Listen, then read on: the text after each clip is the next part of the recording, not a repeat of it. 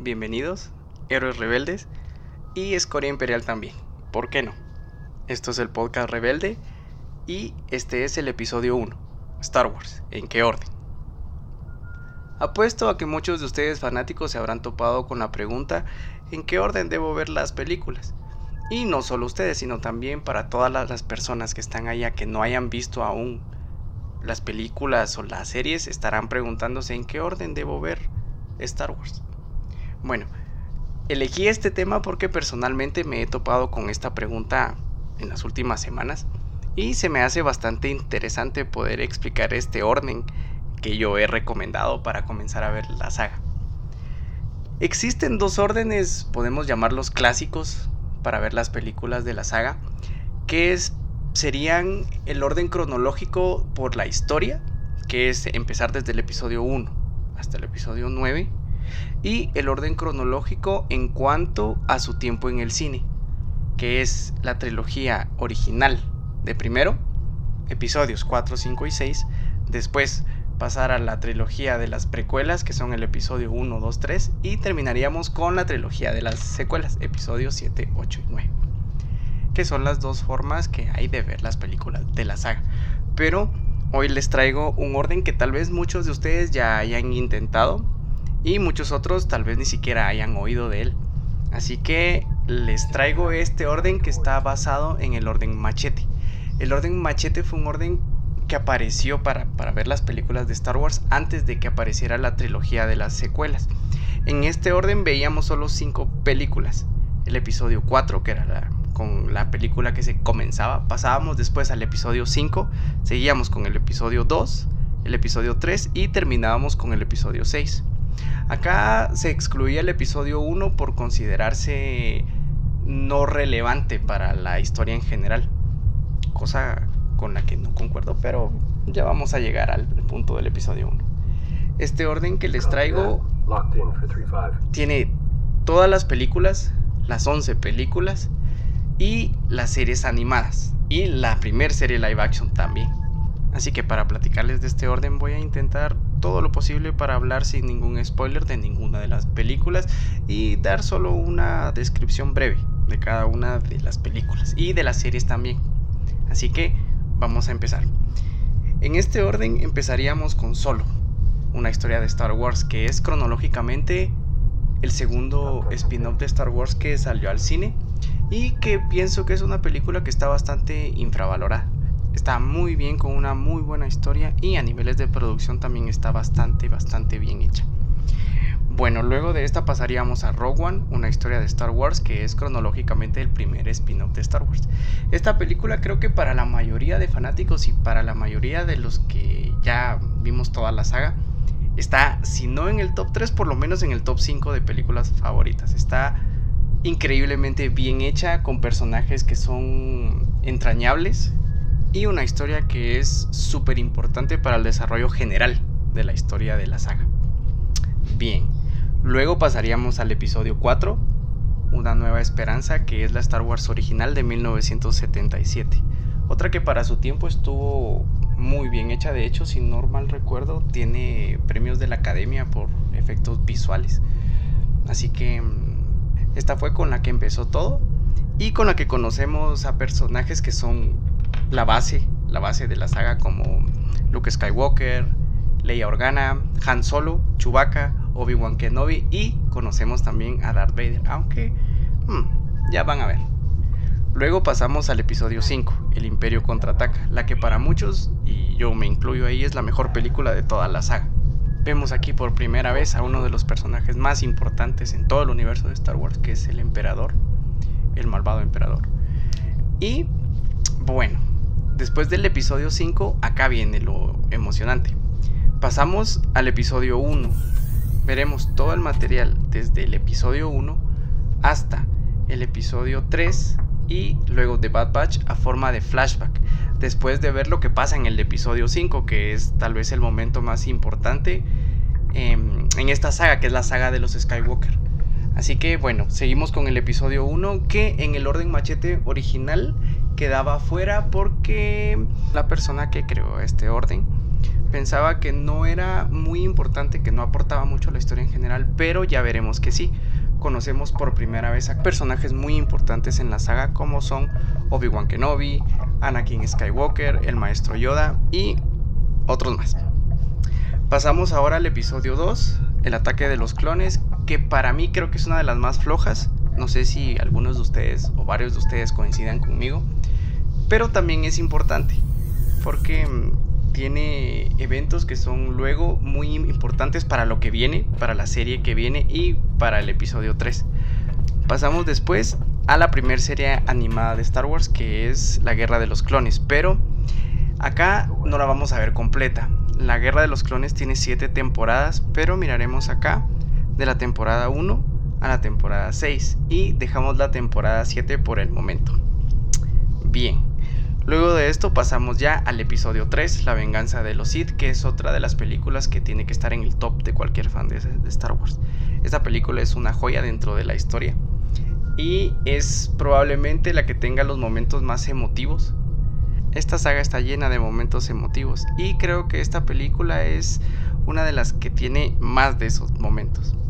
Así que terminando el episodio 3, pasamos a ver la temporada 7 de, de, Clone Wars, de la Guerra de los Clones, que es una joya, es de verdad una joya para quienes no hayan visto la serie de la Guerra de los Clones, se la recomiendo. Muchos creen que por ser una serie animada es para niños, pero no. La serie está llena de buenos momentos, se dan el tiempo de desarrollar mucho mejor a los personajes que conocimos en el episodio 1 y en el episodio 2 y lo más importante es que agregan nuevos personajes. Uno en especial que es uno de los favoritos también de la mayoría de los fans, que es Ahsoka Tano. Es acá en donde la conocemos y vemos cómo crece desde que es una pequeña Padawan hasta que es ya toda una Jedi. Así que esta serie se la recomiendo para quien no la hayan visto y para quienes la vieron ya, ¿por qué no? ¿Por qué no verla una vez más? Bien, luego pasaríamos a The Bad Batch. A día de hoy, al momento en el que estoy grabando este episodio, vamos por el episodio 4 de The Bad Batch. Y la serie pinta bastante bien, vamos a ver cómo se sigue desarrollando. Bien, luego de The Bad Batch seguiríamos con la serie de Star Wars Rebels, que es otra serie que creo que está mm, infravalorada tiene un arco de personajes bastante bueno, tal vez no desde la primera temporada, tal vez no desde el inicio, pero que conforme van pasando los episodios y conforme van pasando también las temporadas, nos vamos dando cuenta que es una serie que vale la pena cada uno de esos episodios. Así que también si no han visto Star Wars Rebels, se las recomiendo. Se las recomiendo bastante, bastante, bastante. Bueno, ya después de haber visto esta serie, regresamos para el cierre de la trilogía original, que sería el episodio 6, El regreso del Jedi, que es también una película increíblemente buena, que para quienes no la han visto van a, llegar a esa conclusión del gran héroe, uno de los grandes héroes que tiene la saga. Así que bien, después del episodio 6 pasaríamos con la primera serie live action de Star Wars, de Mandalorian, que es la que creo que vino a revivir esa emoción, ese interés por Star Wars. Creo que desde que nació Star Wars en el 77, la saga ha tenido momentos que la han mantenido siempre ahí para los fans y para nuevos fanáticos también. Y creo que esta serie de Mandalorian es uno de esos momentos. Tiene dos temporadas ya y las dos temporadas van después del episodio 6, después del regreso del, Jedi vamos a esperar qué nos trae, qué nos trae Lucas con todo este paquete de, series nuevas. En especial, hay tres series que vienen justo después de la segunda temporada del Mandalorian, que serían Ahsoka Tano, el libro de Boba Fett y Rangers de la Nueva República. Pero vamos a esperar, vamos a esperar a ver qué nos traen con estas series nuevas. Bien, después del Mandalorian empezamos ya con la trilogía de las secuelas, que son el episodio 7, El despertar de la fuerza, el episodio 8, Los últimos Jedi, Y terminaríamos con el episodio 9, el ascenso de Skywalker. Hay muchos fans a los que esta parte de la saga, esta trilogía de secuelas, no les gustó, no les gustó para nada. En lo personal, tengo que admitir que sí me gustan. Pero, habiéndolas visto ya otra vez desapasionadamente, tengo que admitir que entiendo, entiendo por qué no les gusta. En una reciente entrevista, J.J. Abrams, el director del episodio 7 y del episodio 9, confesó que el problema, uno o uno de los problemas del episodio 9 era que no tenía orden, que no tenía una base. Y eso creo que se resintió en el producto final. En varias entrevistas también varios de los actores se quejan de eso, de la falta de planificación que hubo para esta última película que significó el cierre de la saga de los Skywalker, el, cierre de, toda esta historia de las películas y de las series que platicamos en este orden. Así que creo que va a ser cuestión de cada uno el, verlas y el decidir si les gustan o no, si son importantes para la trama, si son importantes para la saga. Como les decía, en lo personal me gustan, creo que tienen cosas rescatables que son bastante buenas. Y tienen otras cosas que sí definitivamente están mal, están mal hechas, están fuera del lugar, pero como les digo, ya fue viéndolas de una forma desapasionada y detenidamente. Y sí, sí creo que sí, esta trilogía de las secuelas carece tal vez del espíritu que tienen todas las otras películas, tal vez es el contenido menos Star Wars que hay.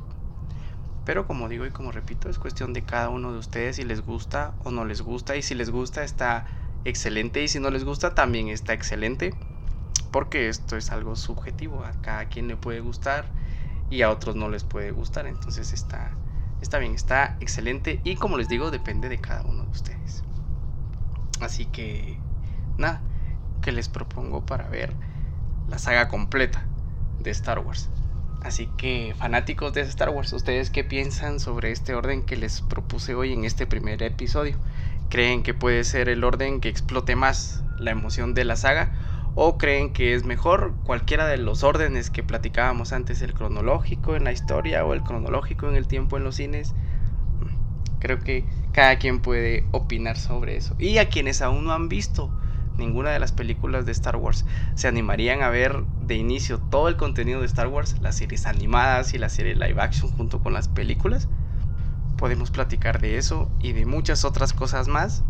Me pueden seguir en Twitter como arroba rebeldepodcast y en Instagram como The Rebel Collector y ahí podemos seguir la conversación, podemos platicar sobre lo que quieren oír en los siguientes episodios, podemos tener encuestas, podemos tener trivias y muchas, muchas, muchas otras cosas más. Así que muchas gracias por llegar hasta acá. Espero estar con ustedes la próxima semana y recuerden que la fuerza los acompañe. Siempre.